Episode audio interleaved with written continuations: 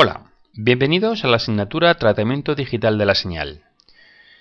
En este podcast vamos a ver la práctica número 2, titulada Primeros Pasos con LabVIEW 1, cuyo objetivo básico es aprender a utilizar el LabVIEW, darnos nuestros primeros pasos y conocer cómo crear bloques, interconectarlos y poderlos eh, implementar y ejecutar en tiempo real en nuestro procesador Speedy 32.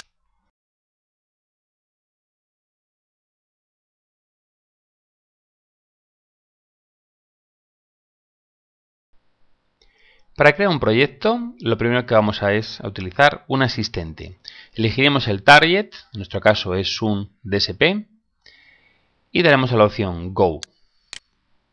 Nos aparecerá una ventana que vemos a continuación.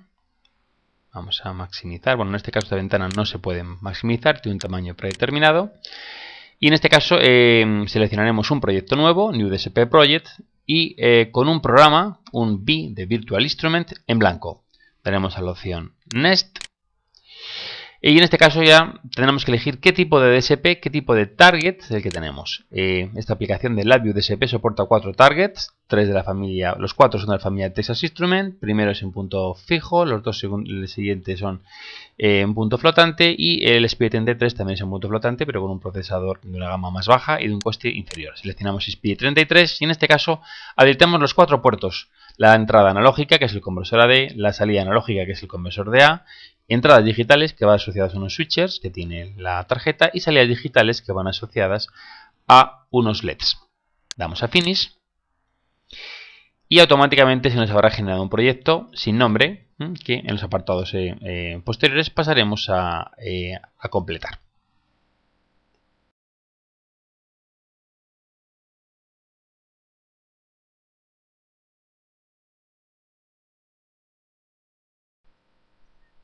Obtenemos por tanto al crear el proyecto tres tipos de ventanas.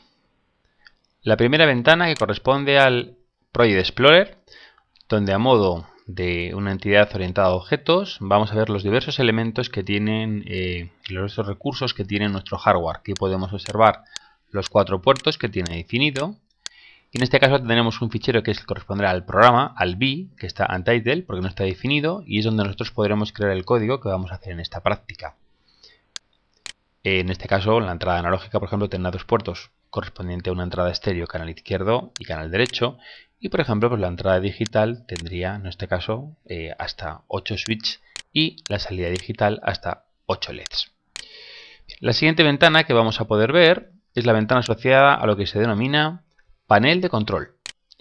En esta ventana vamos a poder crear todo tipo de eh, indicadores eh, de entrada o controles eh, a través de cajas, eh, botones, interruptores, así como también la salida, es decir, todo tipo de gráficas que puedan calcular el espectro, visualizar la señal, indicadores de LEDs, etc.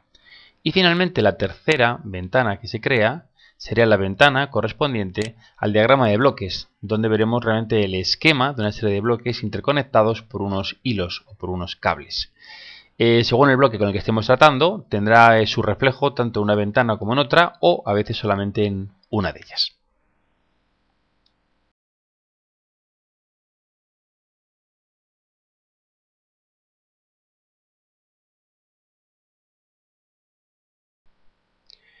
Bien, para darle nombre al proyecto y por tanto asociado a él también al programa Untitled que podemos tener, lo que haremos simplemente es ir a la opción File, salvar como, bueno, salvar todo el proyecto es, eh, es equivalente y nos aparecerá en este caso el nombre del proyecto que queremos. Vamos a poner en este caso práctica 2. Bueno, ya teníamos una versión eh, previa creada, pero bueno, para ver el proceso, práctica 2. Daremos a OK. Y en este caso salvaremos la práctica y de forma equivalente nos pedirá un nombre para salvar eh, el programa, el B. En este caso también vamos a poner el mismo nombre que teníamos previamente creado, que sería práctica 2. De esta forma podemos observar que tenemos ahora ya el proyecto con su, nombre, práctica 2.lvproject. E, y de forma análoga también podemos ver que el panel de control tiene el mismo nombre asociado eh, al proyecto y que el programa es práctica 2.b y finalmente el panel, el bloque, el diagrama que también se llama práctica 2.b y que va asociado al mismo proyecto. Con esto terminamos el punto 2.1 y en el punto 2.2 comenzaremos a introducir bloques en los dos tipos de panel que podemos ver, el diagrama de bloques y el panel de control.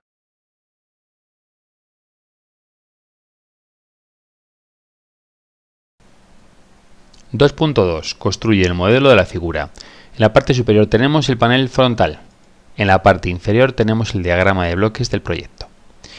Vamos a comenzar definiendo un elemento en el panel frontal que corresponde al control de eh, Graph.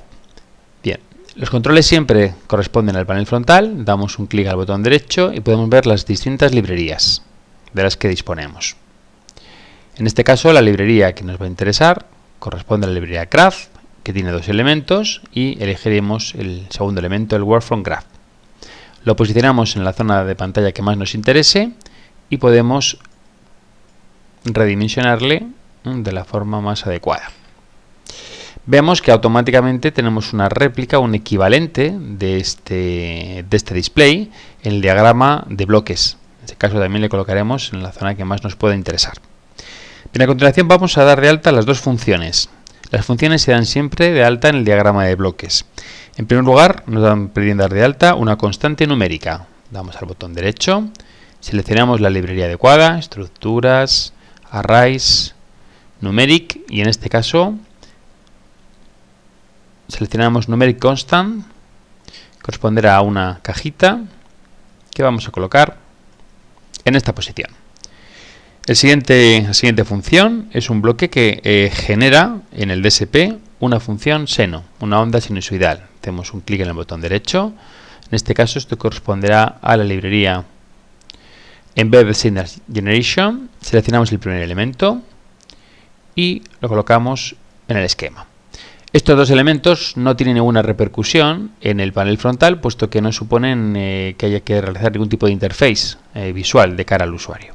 Una vez que tenemos los elementos eh, seleccionados, vamos a proceder a la conexión de los mismos. En este caso el elemento más complejo es el propio generador porque tiene varios pines. Uno es el, corresponde a la señal de salida que lo uniremos directamente con el display.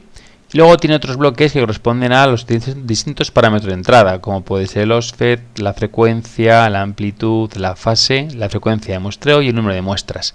En este caso seleccionaremos la frecuencia y lo uniremos a nuestra constante numérica.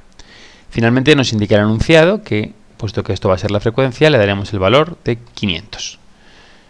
En estos momentos tenemos terminada eh, nuestro esquema, a falta de que procedamos a ejecutarlo. Para ejecutarlo, simplemente daremos en cualquiera de los dos, en el panel frontal o en el diagrama de bloques, a la flechita Run. En estos momentos que linkará y eh, eh, el programa lo descargará en el DSP y lo ejecutará viendo el resultado que aparece en pantalla.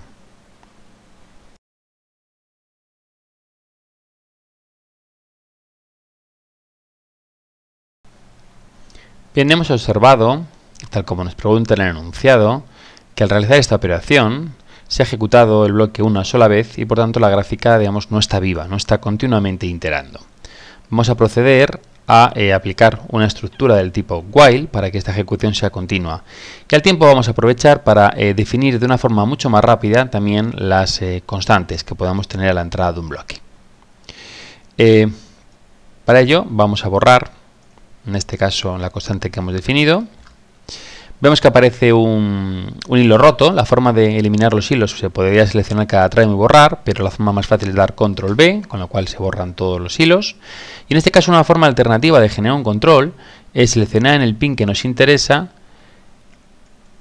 dar al botón derecho y nos aparecerá una serie de eh, opciones en el menú. En este caso podemos elegir como opción crear, en este caso la creación directamente de una constante vemos que aparece directamente la constante y aparece unida a nuestro bloque. En este caso vamos a poner el valor que nos pedía en el enunciado, que anteriormente pusimos 500, pero realmente en el enunciado nos pedían que pusiéramos 1000. Y tendríamos de una forma equivalente y mucho más rápido eh, la creación de pequeños eh, controles numéricos que permiten, por tanto, dar valores a las entradas de nuestros bloques. Bien, el siguiente elemento que nos piden es realizar un bucle while para que esto se pueda ejecutar de una forma continua. El bloque while es una función y por tanto está en el diagrama de bloques. Seleccionaremos botón derecho, estructuras de control. En este caso tenemos el for, el while loop, un case. Vamos a seleccionar el while loop. Lo seleccionamos en este caso y le hacemos que rodee a nuestro esquema. Observamos que este bloque while eh, ha introducido unos nuevos elementos como es una cajita eh, de stop. Esta cajita de stop tiene su repercusión en el interfaz gráfico porque cuando yo pueda eh, haga un clic sobre este interface automáticamente se parará la aplicación. Bueno, a partir de aquí podemos nuevamente ejecutar el programa hará una operación equivalente, lo descargará en la SPI 32 y ahora se está ejecutando continuamente eh, eh, nuestra señal, como lo podemos ver en el esquema, que está ejecutando continuamente. En este caso es una señal, es una secuencia periódica y digamos esencialmente pues es como que estuviera congelada en la pantalla, pero realmente está continuamente ejecutándose. Cuando termina el bucle se vuelve a realizar y así de forma infinita. Damos al botón stop y paramos la ejecución.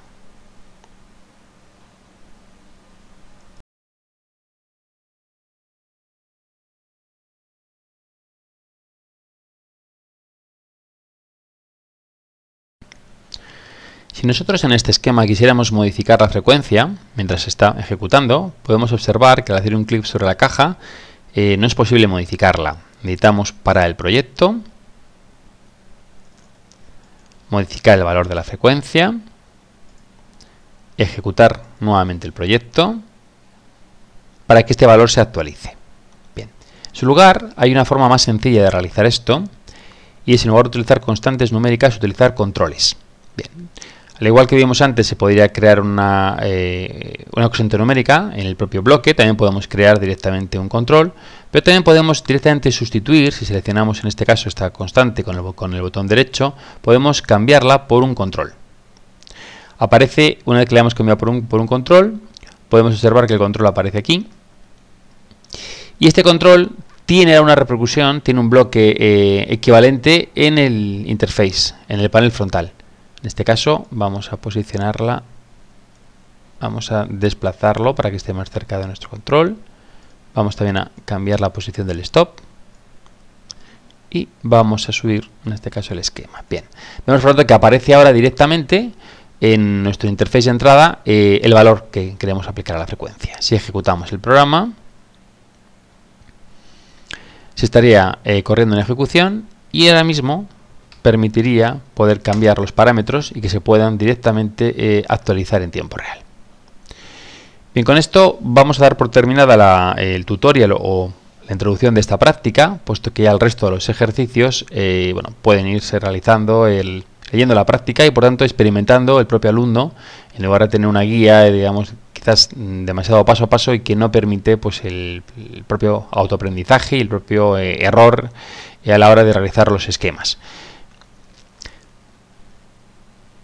Paramos la aplicación y terminamos esta demostración.